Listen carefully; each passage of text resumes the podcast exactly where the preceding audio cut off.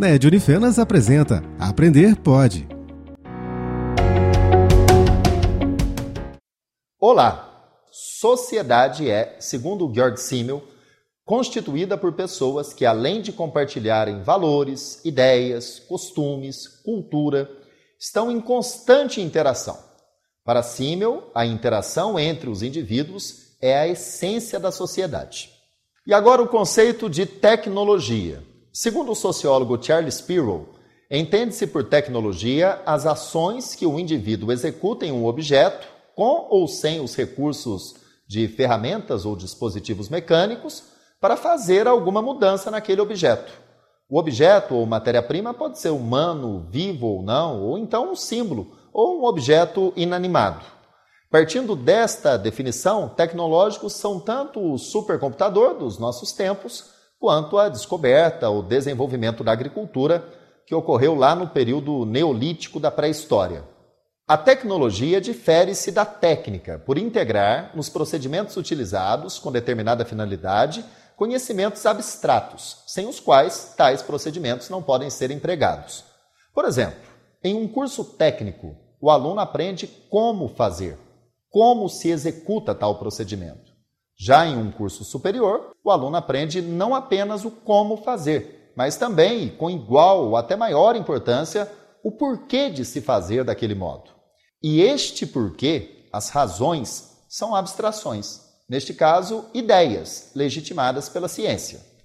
É importante ressaltar que tecnologia compreende tanto os instrumentos produzidos pelo homem a partir de um determinado conhecimento, quanto os processos que são utilizados na produção dos instrumentos. Nós procuraremos relacionar os conceitos tecnologia e sociedade, compreendendo como a evolução tecnológica, especialmente após a Segunda Guerra Mundial, alterou nossas formas de vida e estabeleceu novos padrões de relacionamento e comunicação, além, é claro, de novas formas de trabalho. A tecnologia nos acompanha desde a pré-história. Entretanto, alguns marcos do desenvolvimento tecnológico merecem destaque: a Revolução Industrial, a Revolução Científico-Tecnológica e a Segunda Guerra Mundial. Como disse, o primeiro é a Revolução Industrial.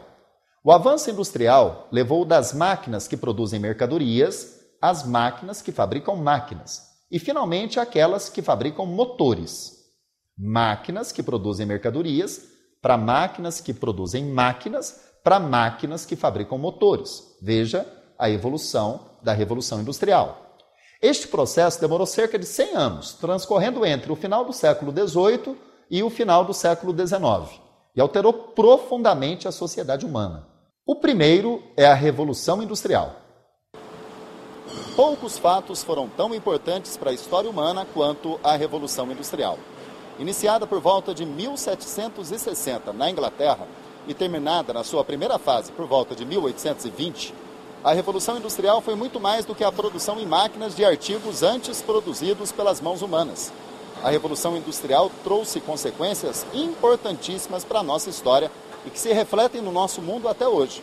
Por exemplo, a forma como nós nos relacionamos com o tempo, completamente dominado pelas horas, pelo tempo do relógio, a maneira como os homens organizam o sistema produtivo, uma vez que com a Revolução Industrial consolida-se o sistema capitalista, o surgimento do proletariado, o surgimento das massas urbanas e a consolidação da burguesia como classe dominante, primeiro economicamente e posteriormente como a classe política. A revolução científico-tecnológica ocorreu nos finais do século XIX e deu continuidade ao processo iniciado pela Revolução Industrial. É a época em que são descobertas as primeiras vacinas, inventados o motor a combustão, o submarino, o telefone, o automóvel, o asfalto, a energia elétrica, tão importante nos nossos dias. O próprio invento de Santos Dumont pode ser incluído como caso exemplar desta revolução científico-tecnológica iniciada alguns anos antes do 14 bis ao Servou. É um desenvolvimento notável da tecnologia se comparado até mesmo à revolução industrial um enorme impulso para a transformação dos recursos produtivos, cuja importância pode ser medida pela aplicação das suas invenções até os dias de hoje.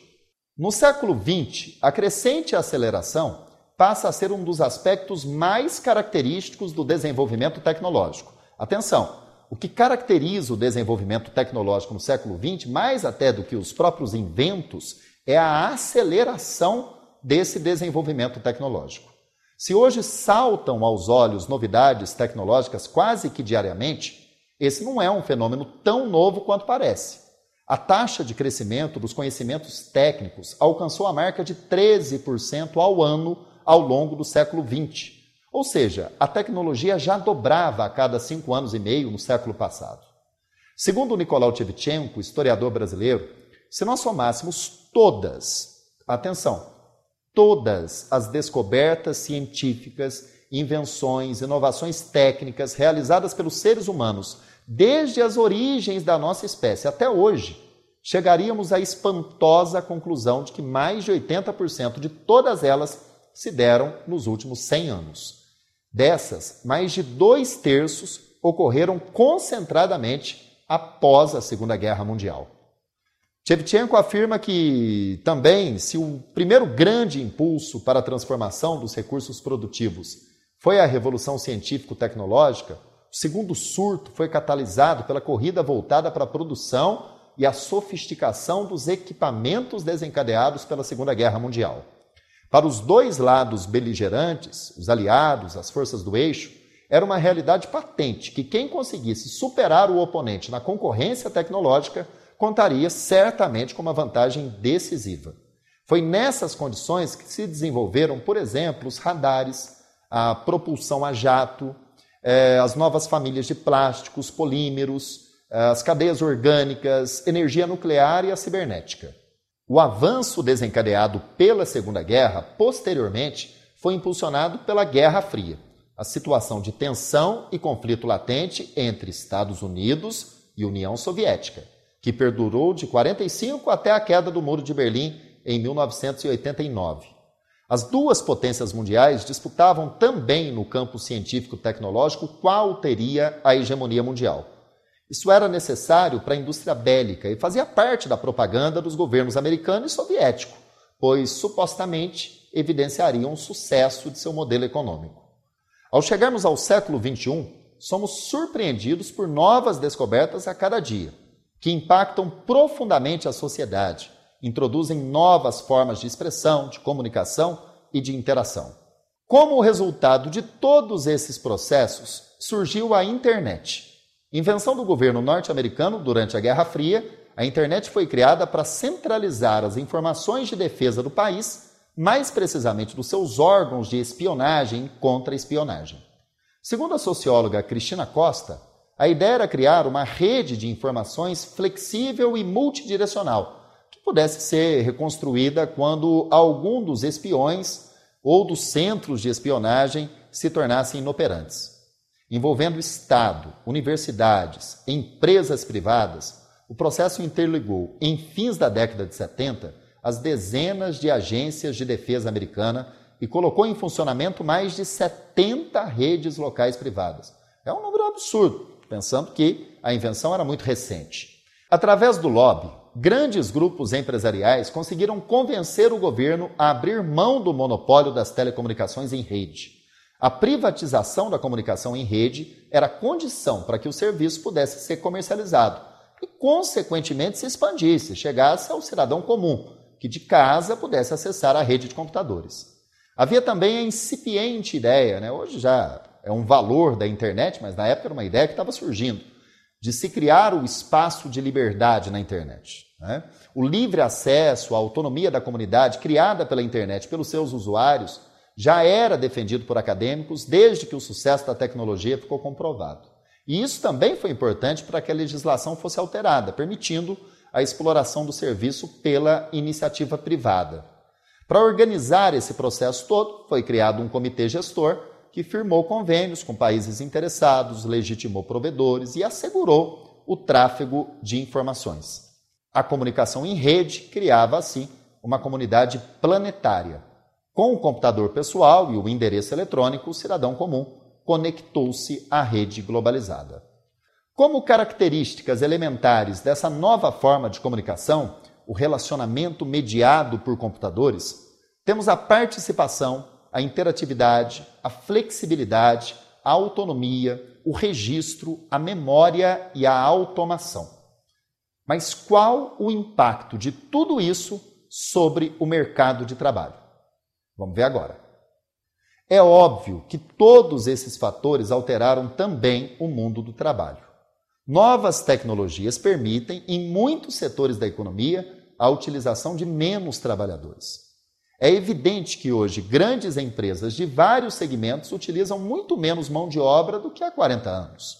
E isso na indústria se deve especialmente ao toyotismo, modelo de produção desenvolvido de 48 a 75 pela montadora japonesa de automóveis, que todo mundo conhece, a Toyota, que se estruturava em torno da flexibilidade. Flexibilidade de tudo: jornada, salário, ritmo de produção, função dos operários, a terceirização de determinadas etapas do seu processo produtivo e na produção sob demanda. O modelo, rapidamente copiado por montadoras e complexos industriais de outros segmentos até, permitia a contratação de funcionários autônomos e de menos operários, gastando-se menos com folha de pagamento surgia o toyotismo, a reengenharia de processos, termo criado pelo americano Michael Hammer, professor do Instituto de Tecnologia de Massachusetts, o MIT. O resultado quase imediato dessa reengenharia de processos foi o chamado desemprego estrutural, a tendência mundial para o emprego cada vez menor de trabalhadores em todos os setores da economia sem condições de serem reabsorvidos pelo mercado de trabalho, operários demitidos tiveram que buscar outro campo de atuação. Assistiu-se no mundo todo, desde a década de 80, a um aumento exponencial do subemprego e do trabalho autônomo e informal, temporário e sem contrato. A situação chegou a tal ponto que muitos estudiosos referem-se a esse atual estágio do desenvolvimento econômico como capitalismo pós-industrial. Pense bem, grandes marcas, né, que têm um valor de mercado na cifra de bilhões de dólares, não possuem parques industriais. Em vez disso, elas terceirizam a produção e cuidam apenas do projeto, algumas nem isso. Cuidam do marketing e da estratégia de venda. Mas a indústria, a produção, é feita por uma empresa ou uma outra indústria terceirizada. É por isso que Manuel Castells, um influente sociólogo espanhol contemporâneo, por outro lado, refuta a ideia de que vivemos a fase do capitalismo pós-industrial. Segundo ele, a produção material, ou seja, a indústria, embora mais automatizada, com menos trabalhadores, continua existindo. E ela continua desempenhando um papel de extrema relevância econômica, pois o setor de serviços está estruturalmente ligado a ela. Segundo o Castells, o setor que mais dispensa mão de obra é a agricultura e não a indústria. O ritmo de demissões na indústria diminuiu se comparado às décadas de 70 e 80. E o setor de serviços tende a crescer e a empregar um maior contingente de trabalhadores. A visão de Castells é uma visão otimista. Né? E essa visão otimista, embora por outros motivos, é também compartilhada por Pierre Levy. O filósofo tunisiano defende a ideia de que a rede de computadores tem possibilitado a democratização do conhecimento. A educação já não depende mais de estar o aluno em uma instituição, podendo chegar ao meio rural, aos rincões mais afastados pela rede mundial de computadores. As possibilidades de treinamento contínuo de funcionários são facilitadas. E como as empresas que atuam globalmente montam equipes multinacionais, o mercado de trabalho para alguém que detenha os saberes necessários a este mundo tecnológico não se restringe mais ao próprio país. Você pode trabalhar aqui para uma empresa indiana com outros trabalhadores que online dos seus países, em outras partes do mundo, fazem um trabalho que complementa o seu. Né? Outros pensadores, entretanto, acreditam que sim, que está em curso uma nova divisão do trabalho, forçando milhões de pessoas a deixarem os países subdesenvolvidos em direção aos países ricos em busca de melhores salários e condições de vida. Como muitas questões contemporâneas, o impacto da tecnologia sobre a sociedade jamais será um consenso.